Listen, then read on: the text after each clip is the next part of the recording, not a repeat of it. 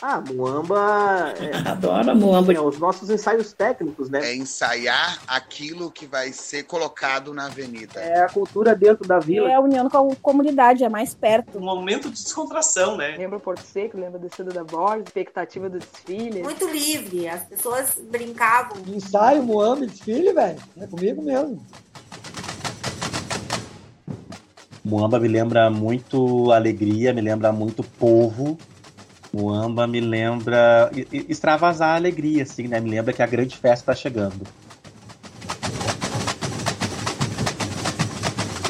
Muamba, as histórias, sambas e saberes do carnaval nas ondas da Rádio da Universidade. Uma produção do Departamento de Jornalismo da Rádio da Universidade em parceria com o Jornal da Universidade.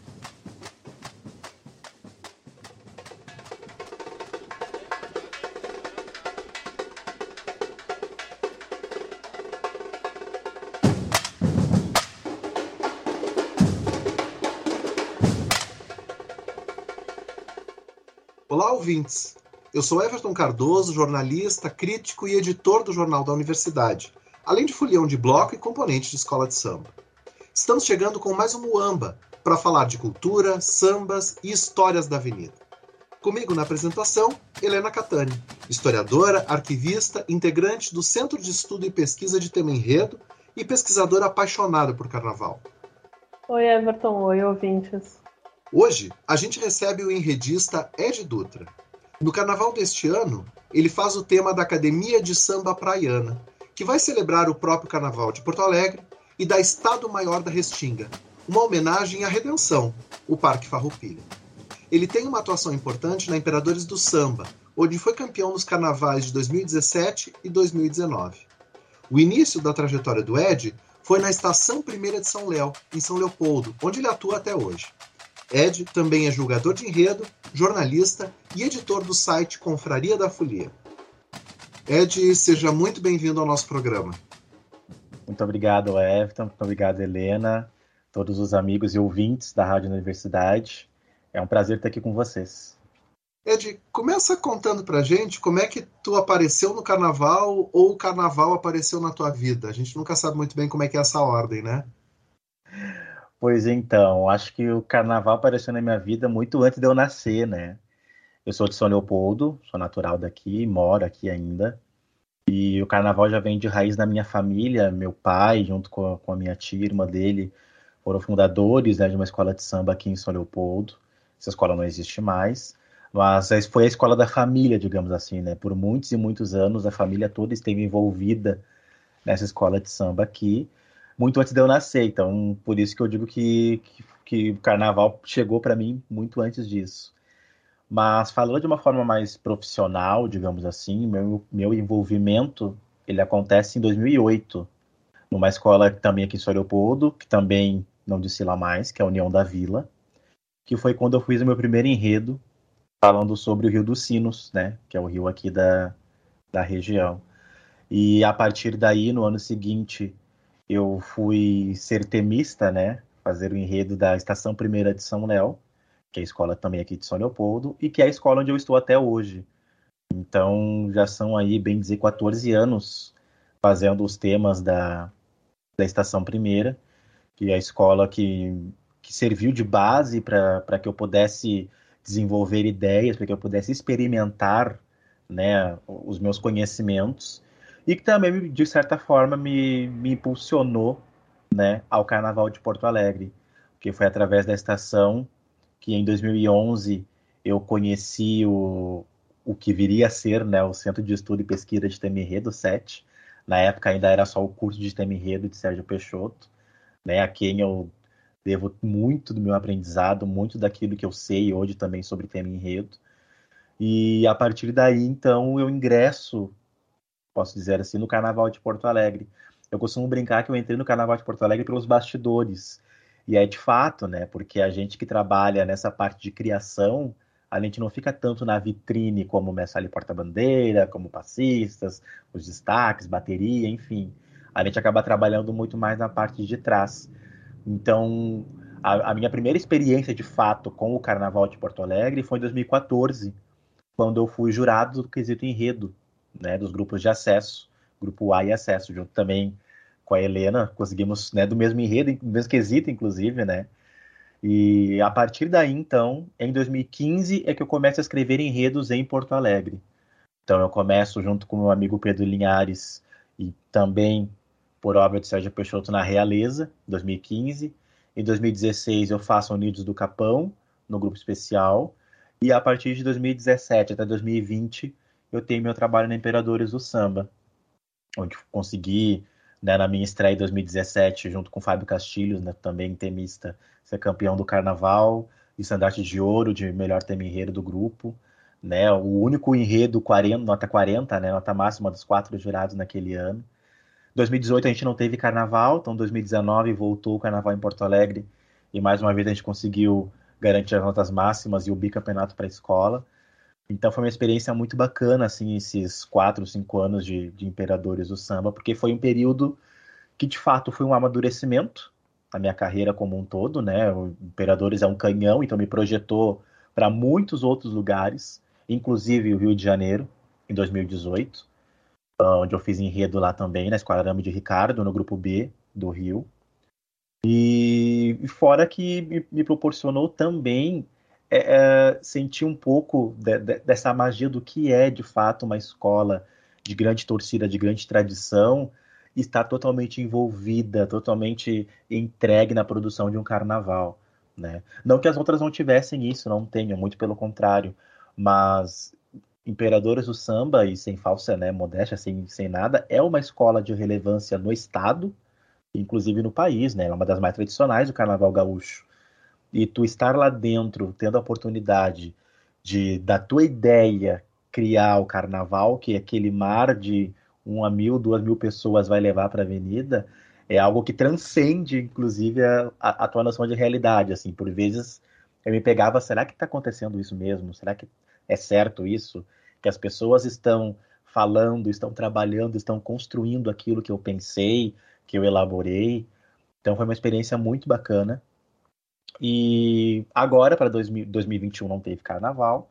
E para 2022, eu estou como temista no Estado Maior da Restinga, que é uma escola também de tradição ímpar no Carnaval de Porto Alegre, uma escola inovadora, uma escola que está buscando se reencontrar com seus grandes carnavais e que, de certa forma, acaba sendo também um desafio, né, de da gente se recriar dentro dessa, dessa folia toda. Ed, é importante, talvez, para pessoas que não estejam muito familiarizadas, qual é a diferença entre o carnavalesco e o enredista? Tu te apresentas como enredista, né? Quais são esses papéis, a diferença desses papéis? Então, costumo dizer que o carnavalesco, ele é, vamos, vamos imaginar um espetáculo teatral, por exemplo, e o carnavalesco é o diretor. Ele é que rege tudo que acontece nessa, nessa grande encenação. Então ele rege o figurino, ele rege a iluminação, ele rege a música, ele sabe onde entra o, o artista, ele sabe a hora que sai, ele sabe os efeitos que vão acontecer. Esse é o carnavalesco, ele tem essa noção do todo. O enredista faz parte deste todo. No meu caso, eu trabalho com pesquisa e desenvolvimento do enredo.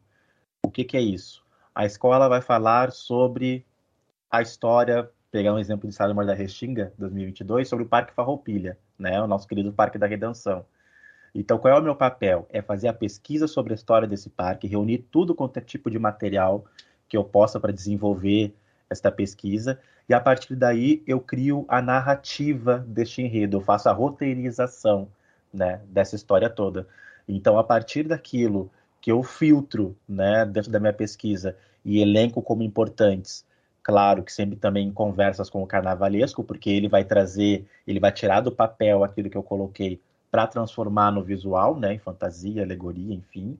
Mas essa parte, este olhar de como começa, os pontos altos e como termina, sou eu que determino, né? Sou eu que faço esse trabalho de reunir os li de nos livros, de nas revistas, de na internet, de procurar vídeos, enfim, e, e captar cada detalhe de, deste, deste tema, né, deste assunto, e criar essa narrativa, né? Que é uma narrativa que não pode ser dura demais, no sentido de ser muito, digamos, né, científica, né? Não é um, não é um TCC, não é uma monografia. ele é um texto artístico, é um texto que tem que, tem que proporcionar depois para o compositor um, uma inspiração para o samba-enredo. Ele tem que ser um texto que qualquer pessoa possa pegar, ler e entender o que a escola está tá, tá levando para a avenida. E tu, tu citaste para mim o maior enredista do Rio Grande do Sul, que é o nosso mestre, né, o Sérgio Peixoto. Uh, e quais são as suas outras influências, assim, outros enredistas, autores carnavalescos que influenciam o teu trabalho, não só aqui, mas uh, fora também, no Rio? Então, daqui, bom, Peixoto, né, inegável, acho que não, não tem como a gente falar em enredo no Carnaval de, do Rio Grande do Sul como um todo sem citar ele, né. Então, o Sérgio Peixoto foi um grande mestre, que, um, um cara, assim, muito além do, do tempo, né, uh, só o fato dele, dele perceber que num carnaval ele, ele sozinho estava responsável por quatro, cinco enredos do mesmo grupo, já, já abre a mente para que o do cara totalmente visionário, né? Então, Sérgio Peixoto, os textos do Guaraci Feijó são textos assim num lirismo incrível, ímpar, né? Ele tem uma, uma forma muito romântica e muito lírica de falar sobre, sobre as coisas, as suas narrativas, então gosto muito. Uh, Ramon Carvalho, né, que também foi temista de imperadores, o Ramon já tem um texto mais, eu diria que é um texto mais retinho, um texto mais formal, né? É um texto que traz bastante informação, é um texto de uma pesquisa que tu percebe ali que tem uma pesquisa muito forte. Então eu gosto também disso, porque dependendo do, do tema, tu precisa ter um, um, um arcabouço muito mais de informação, e o Ramon consegue trabalhar muito bem com isso. Falo dos meus contemporâneos, Pedro Linhares, né? Não posso citar, hoje tem missa de bambas da urgia. Pedro tem um estilo único, né? De, de pesquisa e de narrativa, principalmente. É um texto que flui muito bem. E vamos puxar para um carnaval né, nacional, digamos assim. Uh, as pesquisas de Renato Lage Márcio, eu gosto muito do texto deles. Uh, bom, Rosa Magalhães nem se fala, né? a professora ela tem um estilo de, de pesquisa de enredo que é muito bom, assim, de trazer as curiosidades que, que a gente de fato desconhece e transformar aquilo ali numa grande história, né? Alex de, Alex de Souza também eu gosto muito. Carnavalista tem uma pesquisa muito bacana. E nos carnavais de São Paulo, que eu também gosto de acompanhar, Uh, André Rodrigues, que é um novo nome aí que está surgindo, está surgindo não, que já se, já se afirma, né, como um nome no carnaval aí, tanto de São Paulo quanto do Rio. É um cara que tem uma pesquisa muito bacana, um texto muito bom. E um carnavalesco que hoje já não está tão presente no Carnaval de São Paulo, mas que eu acompanhei muito, é o Paulo Furo. O Paulo Furou, né, dependendo da, da pronúncia, como, como dizem, que é um carnavalesco que pensava muito fora da caixa.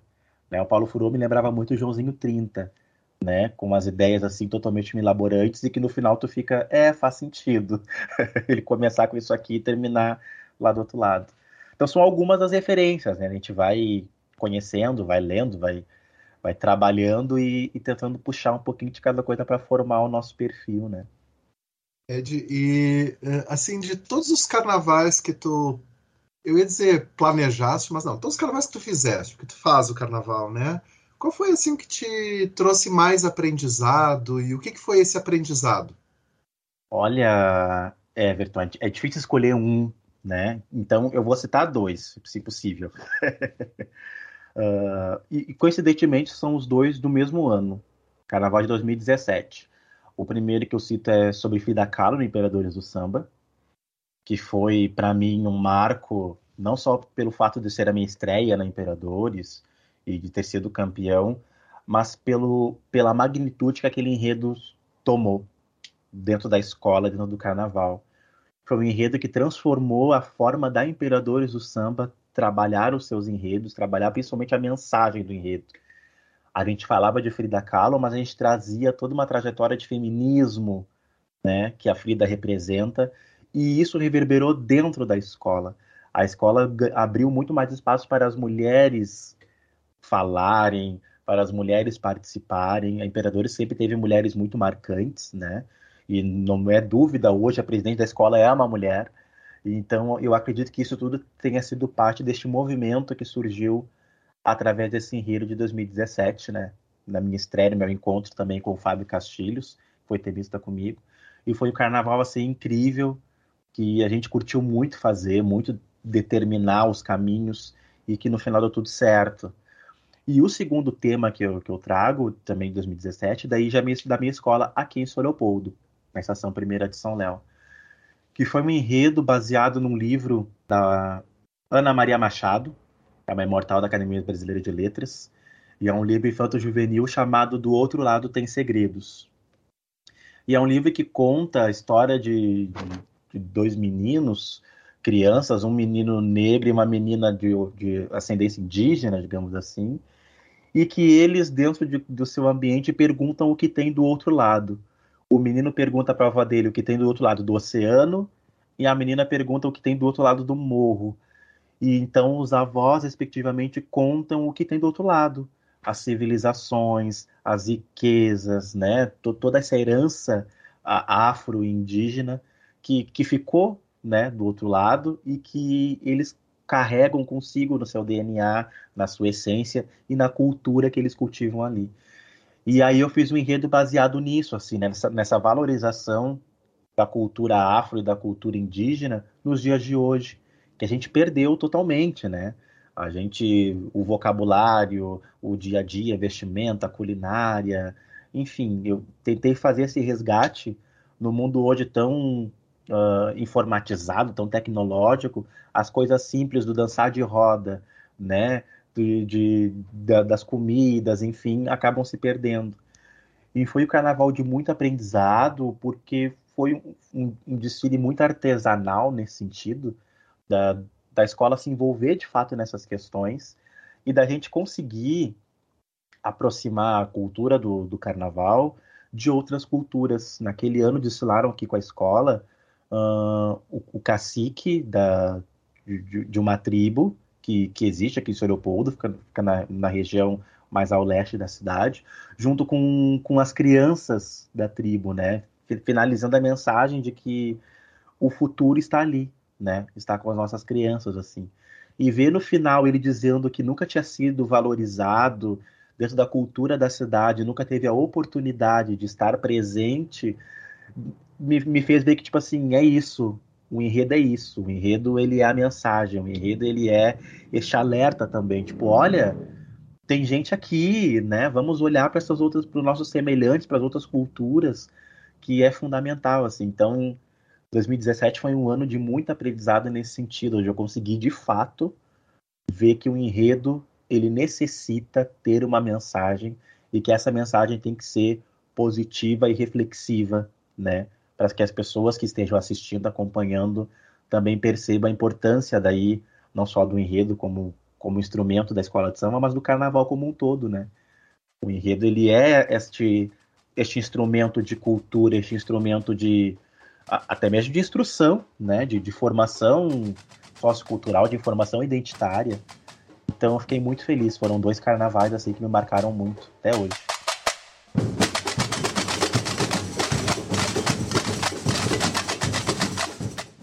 A gente agora faz uma pequena pausa na conversa para ouvir o quadro do carnavalesco, figurinista e graduando do bacharelado em artes visuais pela URGS, Gugu Lacerda. Hoje ele fala um pouco mais sobre autores de tema enredo do nosso carnaval, Fala, Gugu. Um bom desfile de escola de samba não é só um espetáculo de som e de cores para a multidão embevecida.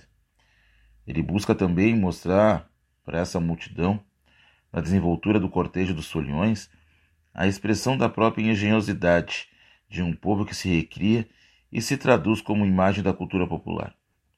Reflexos dessa lição de identidade Desfile enaltecidos os valores e as riquezas da pátria encarnados pelos seus heróis históricos, pelas figuras míticas e pelas riquezas da natureza fértil e dadivosa.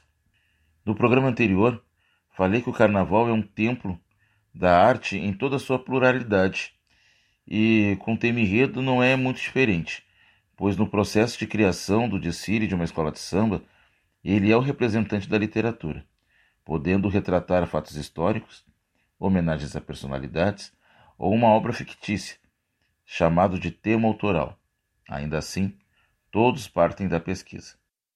Um desfile de escola de samba busca ser um espetáculo para os olhos e para a alma. O enredo é o argumento que dá sequência a uma história. O tema enredo é o ponto de partida, a inspiração para a criação de todos os elementos que compõem o desfile de uma escola de samba, tais como fantasias, alegorias, samba enredo, coreografias e até mesmo os arranjos musicais executados pela bateria. Quando no início dos desfiles das escolas de samba, os enredos tinham a obrigatoriedade de retratarem fatos históricos do Brasil, tendo constantemente como personagens principais as figuras tradicionais que estampam os livros escolares e os monumentos. Mais adiante, temas ligados a outras culturas e nacionalidades foram permitidos. Porém, todos deveriam citar o Brasil em algum momento, lembrando que no período do regime militar, esses enredos, juntos aos croquis de figurinos e as letras dos sambas enredo, passavam pelo crivo do Departamento de Polícia Federal, sendo liberados ou não pela censura. Já na década de 1980, com a volta da democracia, surgiram os enredos críticos que debatiam os assuntos da atualidade, como a política, a economia, a fome, o futebol e as mazelas da população carente. Existem duas temáticas abordadas anualmente e que fazem parte da constituição do Carnaval. São eles os assuntos ligados às culturas indígenas e afro-brasileiras. Ambos são uma fonte inesgotável de riqueza, estando muito longe de se tornarem repetitivos. Também existem os enredos patrocinados, aqueles que promovem a divulgação de uma marca ou de uma personalidade, e em troca de valores monetários para custear a produção do desfile daquela determinada escola de samba.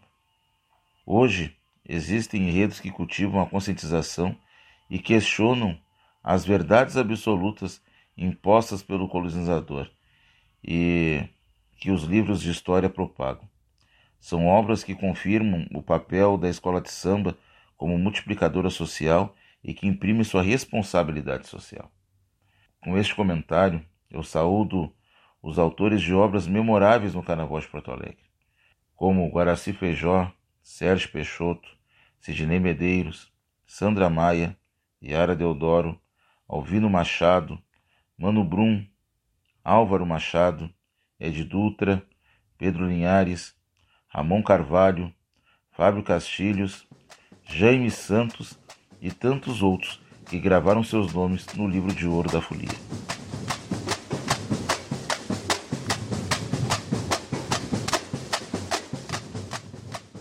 Voltamos à entrevista com Ed Dutra.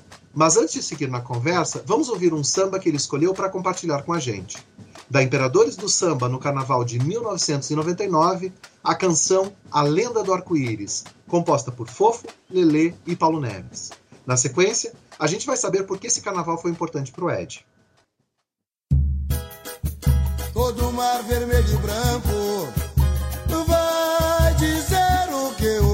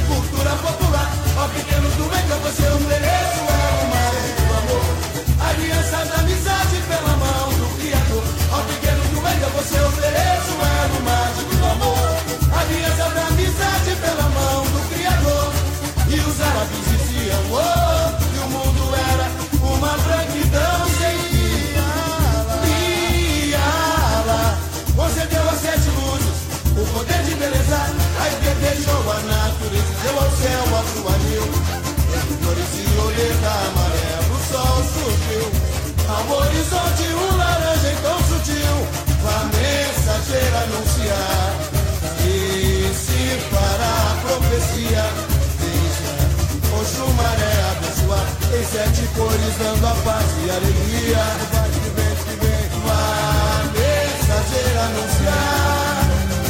E se parar a profecia, deixa o chumaré abençoar. Em sete cores dando a paz e alegria. Pode chover, ventou, pode raiar o sol. E meu arco-íris nunca para de brilhar. Vermelho é força, é mais que paixão. Imperadores do meu coração. E pode chover, pode chover, ventou, pode raiar o sol.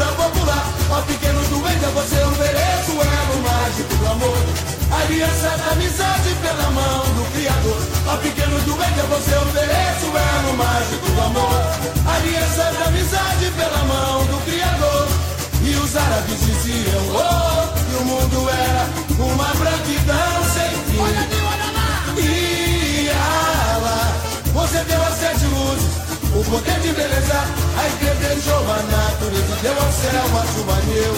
Entre flores violeta, o amarelo sol surgiu. Ao horizonte um laranja tão sutil, a mensageira anunciar. E se parar a profecia, deixa o chumaré abençoar. Em sete cores dando a paz e alegria. A mensageira anunciar se parar a profecia, deixa o chumaré abençoar. Em sete cores dando a paz e alegria.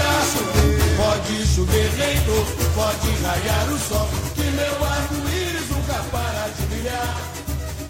Vermelho é força, é mais que paixão, imperadores do meu coração. Acabamos de escutar o samba enredo da Imperadores do Samba do Carnaval de 1999, interpretado por Sandro Ferraz. Ed, conta pra gente por que esse samba te marcou tanto. Esse samba, eu costumo dizer que para mim, né, enquanto torcedor, é um dos melhores sambas de, de Imperadores. É um samba que, que me traz muita alegria de, de, de ouvir. E por incrível que pareça, é o, é o samba do ano onde eu consegui assistir pela primeira vez na minha escola na televisão.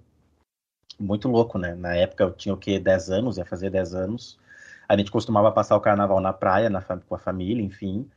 E neste ano, Carnaval de 99, Imperadores foi a última escola de Silá.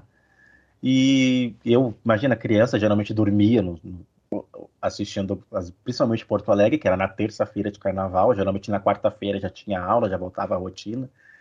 E neste ano eu consegui assistir todo o desfile da, da, da escola, assim. E eu já, já era torcedor do, dos Imperadores, para já acompanhar, enfim, alguma coisa, mas ainda não tinha visto o desfile em si, né? E, ali eu vi e confirmou muita coisa daquilo que eu já, que eu já sentia e não sabia diferenciar o que que era, né? Então, foi para mim é um carnaval muito marcante, embora a escola não tenha sido campeã, mas é um carnaval inovador, um carnaval que a escola desfilou já céu claro e conseguiu solucionar todas as questões plásticas, né? Uh, de cromática também, principalmente. Um, um, samba que, que até hoje a escola canta nos ensaios, ele até hoje é lembrado.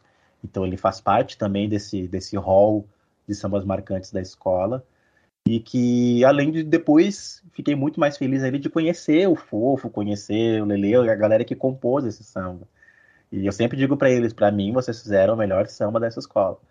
Então eu fico muito feliz. Sempre que eu escuto a Lena do Arco-Íris, me vem me vem boas lembranças assim dessa infância, de conhecer o carnaval, de me aproximar das escolas, né, desse universo. Então é, é um samba muito afetivo. para quem está começando a escrever enredo, para quem está querendo se aventurar por essa área, quem tem mais coragem que eu, que não, não tenho coragem de escrever enredo, que dica que tu dá assim para começar? Como começar? Eu quero escrever um enredo. Primeiro, é, leitura. Não tem como tu querer escrever alguma coisa sem, sem ter o hábito de leitura. E aí é um hábito de leitura variada, porque tu pode fazer enredo sobre qualquer coisa, né? Não, não como o Peixoto costumava dizer, não existe enredo ruim, existe enredo mal desenvolvido, né? Então, assim, para isso tu tem que ler, tem que estar com a mente aberta. Para ler tudo, ler livro, ler revista, ler jornal, ler na internet, né, diversos assuntos. E exercitar, né, Helena? Para mim, o enredo também é muito de exercício. Assim, não basta só ler, eu tenho que ler e tenho que exercitar. Tenho que escrever, eu tenho que, que criar, eu tenho que, que bolar ideias, bolar narrativas, né? Como eu quero contar a história da folha da árvore que cai? Como é que eu começo? Eu começo pela folha caindo, eu começo pela árvore sendo plantada, nascendo e crescendo. E a partir daí a gente vai exercitando, tu vai criando, tu vai lendo, né? Tu vai escrevendo, reescreve, vê se essa narrativa tem uma lógica, um início, meio e fim. Porque o enredo precisa disso, né? O enredo é, um, é, é uma redação artística, então ele tem que ter um início, tem que ter um meio e tem que ter uma conclusão. E, mas as dicas principais são essas: muita leitura, e a segunda parte é exercitar. Né? A gente não, não. Jogador de futebol não é um bom jogador sem treinar. A mesma coisa o enredista não é um bom enredista se ele não escrever. Né? Se ele, não, se ele não pensar de que forma ele pode contar essa história, de que forma ele pode contar uma outra história que seja diferente da forma como ele contou a anterior, porque isso também ajuda a, a te dar um leque de possibilidades de falar sobre determinados assuntos sem ser repetitivo na forma, né? Porque é isso, né? Um enredo é cultura popular. Então a gente tem que estar tá aberto e sempre pensando, como eu havia dito antes, na questão da mensagem, principalmente, né? Pensando nisso, assim, que mensagem que eu quero passar com essa história? O, o porquê que eu estou contando isso? O que que isso tem de relevante, né, para o público que vai estar tá assistindo? Isso é um e, e, isso é um olhar muito pessoal, assim, né? Tem temistas que tem, tem temistas que não tem. Isso vai muito do teu exercício. Né? E nesse caso, o temista ele tem essa autonomia, né? Dele decidir de que forma vai ser contado. Na maioria das vezes, né? A gente não pode esquecer que tem vezes que o temista recebe um script e ele tem que seguir aquele script e ok. Ele vai apenas desenvolver o enredo, ele não vai criar o enredo. Mas quando você tem a oportunidade de criar, é sempre bom a gente estar preparado para isso, né? De que forma eu quero contar, como eu vou mostrar, ah, já falaram sobre tal sobre esse assunto antes, de que forma eu posso fazer diferente? E aí, para isso, como eu falei, é leitura e exercício.